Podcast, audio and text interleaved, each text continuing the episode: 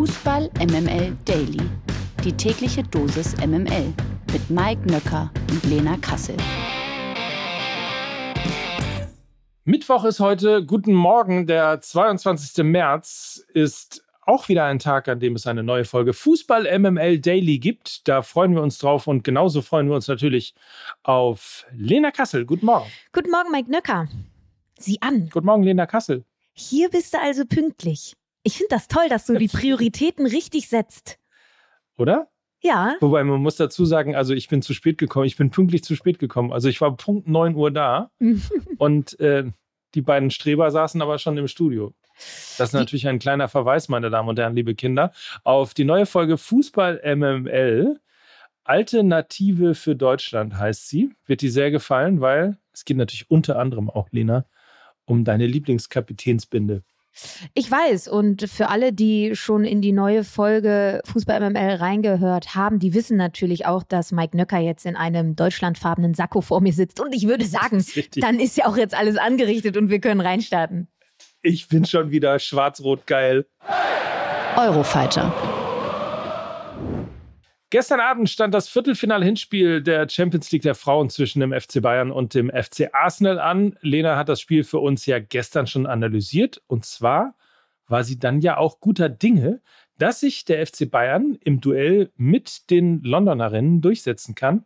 Und ähm, wir wollen natürlich jetzt wissen, Lena, hast du denn eigentlich recht behalten? Ja, ich würde schon sagen, ich habe recht behalten. Ja, ich habe eine stark umkämpfte Partie prophezeit und genauso ist es auch gekommen am gestrigen Abend mit etwas Glück. Ja, siegten die Münchnerinnen mit 1 zu 0 durch ein Kopfballtor von Lea Schüller. Die erste Halbzeit, da haben sich die beiden Mannschaften weitestgehend neutralisiert. In der zweiten Hälfte hat dann gerade der FC Arsenal richtig stark zugelegt, hatten die ein oder andere dicke, dicke Chance, sogar einen Pfostenschuss zweimal auf der Linie, rettete tatsächlich Lea Schüller. Also sie war definitiv Woman of the Match, ähm, die wichtigste Spielerin am gestrigen Abend. Und ich glaube, da wird im Rückspiel noch ein hartes Brett zu bohren sein. Dann nämlich ja in England.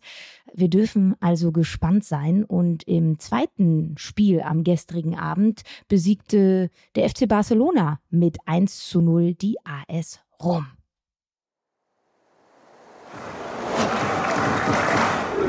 Damit ist die Champions League-Woche aber noch nicht vorbei. Auch heute stehen zwei echte Topspiele auf dem Programm. Olympique Lyon empfängt den FC Chelsea. Später am Abend ist dann mit dem VfL Wolfsburg der zweite deutsche Vertreter in Paris gefragt. Die Wolfsburgerinnen unterstreichen in dieser Saison erneut ihren Anspruch, das Nonplusultra im deutschen Frauenfußball zu sein. Die Gruppenphase der Königsklasse überstanden sie ohne eine einzige Niederlage. Die Liga führen sie derzeit als Tabellenerster an und in ihrer Paradedisziplin, dem DFB-Pokal, stehen sie im Halbfinale. Ihre große Stärke ist dabei mal wieder die Offensive. In der Liga erzielte der VfL schon 52 Tore. Kein anderes Team kann da ansatzweise mithalten. Vor allem Alexandra Popp und Eva Pajor präsentieren sich aktuell in bestechender Form. Sie alleine erzielten fast die Hälfte aller Ligatore der Wolfsburgerinnen. Doch auch die PSG-Frauen sind momentan gut drauf. In der heimischen Liga sind sie in der laufenden Saison noch ungeschlagen und rangieren auf Platz zwei, knapp hinter ihren Konkurrentinnen aus Lyon. Trotzdem gilt natürlich der VfL sage ich jetzt einfach mal so, bei dem, was ich da so alles vorgelesen habe, äh, als leicht favorisiert, oder Lena? Jein. Also natürlich ähm, beginnt jetzt die richtige Crunch-Time äh, für den VfL. Also weil wo sie wirklich leistungstechnisch stehen, misst sich immer an der Champions League. Ja, ähm, Wolfsburg äh, kann nicht nur Tore schießen, sie stehen allen voran auch für eine richtig richtig gute Arbeit gegen den Ball. Ähm, das ist das Prunkstück der der Wolf, Wolfsburgerin. Hohe Physis, zweikampfstark, so eine Arbeitermentalität. Umso ärgerlicher. Und da kommen wir dann auch zu dem Punkt, was mich noch so ein bisschen ja, so ein komisches Bauchgefühl in mir ausbreiten lässt. Ähm, das Aushängeschild für diese Art des Fußballspielens ist bei den Wölfinnen heute Abend nicht mit dabei, nämlich Lena Oberdorf. Die kann große Räume defensiv quasi alleine beackern und bespielen. Eine Qualität, ähm, die in der Form im Kader des VfL so nicht zu finden sind. Sie ist mit einer Knieverletzung leider nicht mit dabei. Das ist richtig bitter aus Wolfsburger Sicht. Ähm, sie setzt nämlich so ein bisschen den Ton des Spiels. Sehr, sehr viel Energie Energie. Jetzt, ich glaube, das ist eine erhebliche Schwächung. Auch wenn der Kader des VfL relativ breit aufgestellt ist, kannst du diese ähm, Position mit Lena Oberdorf nicht eins zu eins ersetzen. Ja, und PSG, du hast es angesprochen, ungeschlagen in der Liga, wenn auch sehr, sehr viele knappe Ergebnisse. Auch sie haben einen Superstar nicht mit dabei, nämlich Katoto. Und ähm, sie haben ja jetzt auch schon zweimal das Champions League Finale erreicht. Es war jetzt noch nie gewonnen, aber haben in der vergangenen Saison Bayern München rausgehauen und das äh, sollte auch äh, eine Warnung an die Wölfinnen sein. Und was bei den Wölfinnen die kollektive Arbeit gegen den Ball ist, ist bei PSG das Tempo. Ähm, sie haben mit Diani und äh, Baltimore vorne unfassbar schnelle Spielerinnen und sie lauern auf die Tiefe im Spiel. Da müssen sie sehr, sehr aufpassen, allen voran auf Diani, die schon 24 Treffer für PSG erzielt hat. Und auf der anderen Seite spielt der VfL mit sehr, sehr hohen und offensiven Außenverteidigerinnen, also Felicitas Rauch und Lynn Wilms. Ich habe Sorge, dass das so ein bisschen die Schwachstelle sein könnte, dass eben auf der einen Seite die schnellen Spielerinnen vom PSG und auf der anderen Seite die sehr, sehr offensiv ausgerichteten Außenverteidigerinnen beim VfL. Ich glaube, da könnte das Spiel tatsächlich entschieden werden. We will see. Heute Abend werden wir schlauer sein. Anpfiff ist um 21 Uhr. Zu sehen gibt es das Ganze wieder auf The Zone. Übrigens auch das eine schöne Nachricht. Alle Spiele des Champions League Viertelfinals finden erstmals in den großen Stadien der Herrenmannschaften statt. Das ist doch richtig toll. Absolut. Absolut. Da sieht man mal, dass es mit dem Fußball der Frauen nach oben geht und zwar steil. Gewinner des Tages. Den kriegt man nicht weg. Frankfurts Identifikationsfigur Makoto Hasibe hat seinen auslaufenden Vertrag bei der Eintracht erneut verlängert. Der Vertrag des mittlerweile 39-Jährigen soll nun erst im Sommer 2027 auslaufen. Laut Kicker-Informationen soll Halsebe in den Trainerstab der Eintracht wechseln, sobald er seine Karriere als aktiver Profi beenden möchte. Die MML Gerüchteküche. Bleiben wir doch gleich bei der Eintracht. Einem Bericht der Bild-Zeitung zufolge soll nämlich Tottenham Hotspur an Frankfurt-Coach Oliver Glasner interessiert sein. Auch in dieser Saison hinken die Spurs ihren eigenen Ansprüchen hinterher.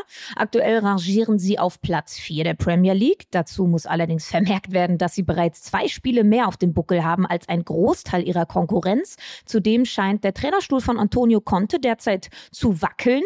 Nach einem 3 zu 3 Unentschieden gegen Southampton am vergangenen Wochenende holt holte er auf einer Pressekonferenz zum Rundumschlag gegen seine Spieler und Vereinsverantwortliche aus. Das kommt ja bekanntlich immer besonders gut an. Glasners Vertrag in Frankfurt läuft ja noch bis Sommer 2024. Die Möglichkeit auf eine vorzeitige Verlängerung hat er bislang nicht genutzt. Außerdem besteht seit längerer Zeit das Gerücht, dass es zwischen Glasner und Sportdirektor Krösche kriseln soll. Das dementierte Glasner zuletzt allerdings. Ähm, wir dürfen gespannt sein, wie das Ganze so nach der Länderspielpause nochmal an Fahrt aufnimmt. Da können wir auch nochmal, Mike, ein bisschen intensiver über Eintracht Frankfurt sprechen. Da ist nämlich auch einiges im Argen, glaube ich. Mich würde ja auch interessieren, ob bei Tottenham, äh, ob die möglicherweise irgendwie, ob der Konter in dieser Wutpressekonferenz, die er gegeben hat, äh, sowas gesagt hat wie These players, two or three, have been weak like a bottle empty. Es ist vorstellbar, ja. ich weiß nicht. Weiber, immer Weiber. Jetzt wird es mal etwas regionaler. Das Präsidium des Hamburger Fußballverbandes möchte ab der kommenden Saison seinen Ausschuss für Frauen- und Mädchenfußball abschaffen. Stand jetzt ist der HFV in drei zuständige Ausschüsse strukturiert: einen für den Herrenfußball, einen für die männliche Jugend und einen für Frauen- und Mädchenfußball. Das soll aber jetzt auf zwei Ausschüsse reduziert werden, die sich einerseits um die Erwachsenenabteilung und andererseits um die Jugendabteilung kümmern. Laut HFV-Präsident Christian Okun sei diese Umstrukturierung eine Maßnahme, um effizienter arbeiten zu können. Viele Vereinsvertreterinnen haben für diese Umstrukturierung kein Verständnis und kritisieren den HFV für diese Entscheidung stark. So erklärt die Vorsitzende des ersten Frauenfußballclubs Elbinsel, Cordula Radke folgendes Zitat: Die große Befürchtung ist, dass mit dieser Reform die Frauen und Mädchen im Fußball auf der Strecke bleiben. Mittlerweile wurde auch eine Petition gestartet, die den HFV zum Umdenken bewegen soll. Den Link zur Petition findet ihr auch in unseren Show Notes und nur noch mal kurz. Selbst wenn man Synergien so schaffen möchte, in dem Sinne, dass man die Frauen- und Männerabteilung zusammenlegt und dann irgendwie besser zusammenarbeiten kann, dann darf das ja niemals ohne Einbezug der Verantwortlichen aus der Fra Frauenabteilung passieren. Ja, und so ist es wohl passiert, dass die Herren in den Gremien das einfach mal so beschlossen haben, weil sie das in ihrem Männerkopf so für relativ schlüssig empfunden haben. Ähm, geht natürlich gar nicht. Äh, also zumindest die Art und Weise, da sollte man auf jeden Fall den Frauenausschuss mit an einen Tisch holen und dann eventuell gemeinsam darüber entscheiden. Aber das einfach ohne Absprache zu machen, zeigt mal wieder, äh, wie Frauen tatsächlich eingebunden sind in sportlichen Verbandsstrukturen. Und genau deshalb haben wir das jetzt mit reingenommen. Wurde mir zugeschickt, diese Meldung. Die Petition findet ihr in unseren Shownotes. Eine Unterschrift wird, glaube ich, nicht schaden. Der Blick aufs Nationalteam. In 15 Monaten findet unsere Heim-EM in Deutschland statt, ein Turnier von entscheidender Bedeutung für den DFB. Fußball Deutschland soll von einer Euphoriewelle überschwappt werden, deswegen laufen die Vorbereitungen bereits auf Hochtouren. Beim Dialogforum Nachhaltigkeit im DFB Campus gaben deswegen Turnierdirektor Philipp Lahm und Verbandsvizepräsidentin Celia Sasic eine Wasserstandsmeldung. Lahm erklärte, dass man aktuell mit 17 Großevents wie unter anderem Public Viewings in zehn Großstädten plane. Dabei fügte er allerdings hinzu, dass die Planung damit noch nicht abgeschlossen sei. Dazu betonte DFB-Präsident Bernd Neuendorf nochmal deutlich, dass das Turnier vor allem im Zeichen der Nachhaltigkeit stehen soll. Wichtige Pfeiler der DFB-Nachhaltigkeitsstrategie sind daher, dass die Fans durch Maßnahmen des DFB mit Zügen und öffentlichen Nahverkehr zu den Spielen reisen. mit unserer Deutschen Bahn. Ach Gott, das wird großartig. Ähm, so, weiter im Text. Statt mit Autos oder Flugzeugen. Außerdem wurden die Spielorte der Gruppenphase so gelegt, dass alle Stadien in höchstens fünf Stunden mit dem Zug zu erreichen sind. ja, theoretisch. theoretisch. Ja, meine Damen und Herren, äh, das anschließende Halbfinalspiel zwischen X und Y muss leider um 45 Minuten verschoben werden. Grund dafür ist ein Stellwerkproblem bei Hamm. Die Züge konnten bei Hamm nicht gekoppelt werden aufgrund einer Weichenstörung. Ach, herrlich. Ja, das ist eine schöne Idee.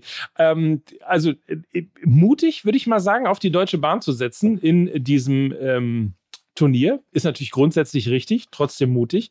Äh, und dann noch, dennoch die Frage, 2006 hast du ja nicht so richtig miterlebt, ne? Oder? Da bist Doch. du so langsam an den Fußball rangekommen. Ja, das war das Turnier, wo ich mich angefangen habe, für Fußball zu interessieren. Und glaubst du, dass jetzt die Heim-EM auch dafür sorgen wird, dass so ein Schuss neue Fußballliebe zurück nach Deutschland kommt? Das Ding ist, dadurch, dass wir halt ähm, keine Typen, keine Spieler mehr in der Nationalmannschaft haben, wo wir uns ein Trikot von holen würden, hängt es ausschließlich vom sportlichen Abschneiden ab. Also das ist das Allerwichtigste nach den jüngsten Turnieren.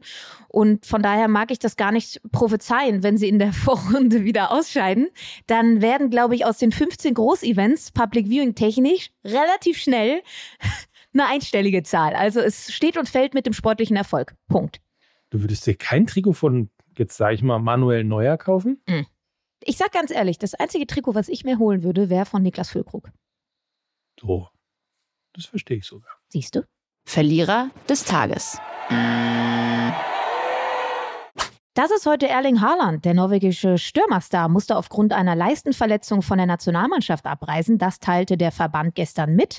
Haaland und die Citizens werden darauf hoffen, dass er zum Topspiel am 1. April gegen den FC Liverpool wieder fit ist. Nur zehn Tage darauf findet ja dann auch das Viertelfinal-Hinspiel in der Champions League gegen den FC Bayern statt.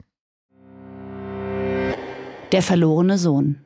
Der Jupp Heinkes des englischen Fußballs ist zurück. Das 75-jährige Urgestein Roy Hodgsons ist neuer alter Trainer des englischen Erstligisten Crystal Palace. Das teilte der Club am Dienstag mit. Der ehemalige Nationalcoach der Three Lions wird die Eagles bis zum Saisonende übernehmen. Dort übernimmt er das Traineramt von Patrick Vieira. Hodgins hatte bis zum vergangenen Sommer den FC Watford trainiert und war bereits von 2017 bis 2021 Cheftrainer der Eagles, ehe er von Patrick Vieira ersetzt worden ist. Nun also ersetzt er wieder Vieira. MML International. Kylian Mbappé ist neuer Tre ist neuer Trainer der französischen Nationalmannschaft, Mann, weil er das, als Spieler nicht so gut ist. Ja, ne? Mann, wäre das schön, oder? Also er ist nicht neuer Trainer, sondern Kylian Mbappé ist neuer Kapitän. Es ist aber ähnlich absurd, meiner Meinung nach. Aber äh, da, dazu kommen wir vielleicht später. Er übernimmt damit das Amt des zurückgetretenen Torhüters Hugo Loris. Das bestätigte Nationaltrainer Didier Deschamps auf einer Pressekonferenz. Als Vizekapitän wurde Antoine Griezmann ernannt. Diese Entscheidung soll nun allerdings für Unruhe in der Equipe Tricolore sorgen, denn Griezmann war fest davon ausgegangen, die Kapitänsbinde der Nationalmannschaft zu übernehmen. Aufgrund seines Unmuts soll er nun sogar in Erwägung ziehen, ebenfalls aus der französischen Nationalmannschaft zurückzutreten. Meinst du, das hat was mit Eitelkeiten zu tun? Ja, sicherlich, aber also aus meiner Sicht ja auch sehr verständlich. Also ich weiß ja nicht, wie deine Definition von Kapitän ist, aber meine war das immer, dass es nicht zwangsläufig der Beste aus dem Team sein muss, sondern derjenige, der mh, hm, ein, ein Bindeglied zwischen Mannschaft und Trainer ist, der Verantwortung auf dem Platz übernimmt, der auch mal für Ruhe sorgen kann, wenn es hitzig wird, mit dem Schiri, Konstanz ausstrahlen, Führungsqualitäten. Und ich erinnere mich doch auch an diesen verschossenen Elfmeter von Kylian Mbappé auch, ne? Also so. Andere, andere These, vielleicht ist es auch der Versuch, Kilian Mbappé, der ja jetzt nicht unbedingt ähm, durch herausragendste Leistungen im Moment gerade glänzt, in so eine neue Verantwortungsrolle und damit zurück in die Spur zu bringen. Ja, ja, ich kann trotzdem auch Antoine Griezmann verstehen. Also der hat nämlich äh, neben Mbappé ähm, während der letzten beiden WM-Runden alle Partien auf dem Platz gestanden und ist mit 32 Jahren natürlich auch noch ein bisschen erfahrener. Also ich kann da schon nachvollziehen, dass es in so einer Mannschaftshierarchie dann schon komisch kommt, wenn der acht Jahre jüngere Mbappé dann plötzlich Kapitän wird. Nun ja. Nun ja.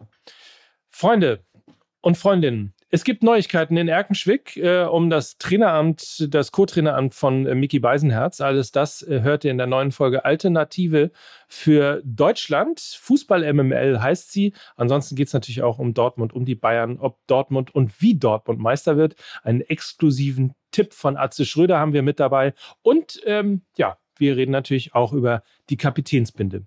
Ich glaube, es ist eine ganz unterhaltsame Folge geworden, die auch Tiefgang hat. Wie schön. Ich habe sie schon angefangen. ich habe sie schon ich, Deine Begeisterung ist wirklich wie schön. Ja, ja finde ich auch. Wie schön. Ich, ich habe sie schon angefangen zu hören. Ich werde ähm, jetzt die weiteren Minuten äh, abspielen. Ich freue mich da sehr drauf. Und wir hören uns morgen wieder hier beim kleinen Bruder vom großen MML, nämlich Fußball MML Daily. Und das waren für euch heute Lena Kassel. Und Mike Nöcker für Fußball MML. Tschüssi. Tschüss. Dieser Podcast wird produziert von Podstars bei OMR.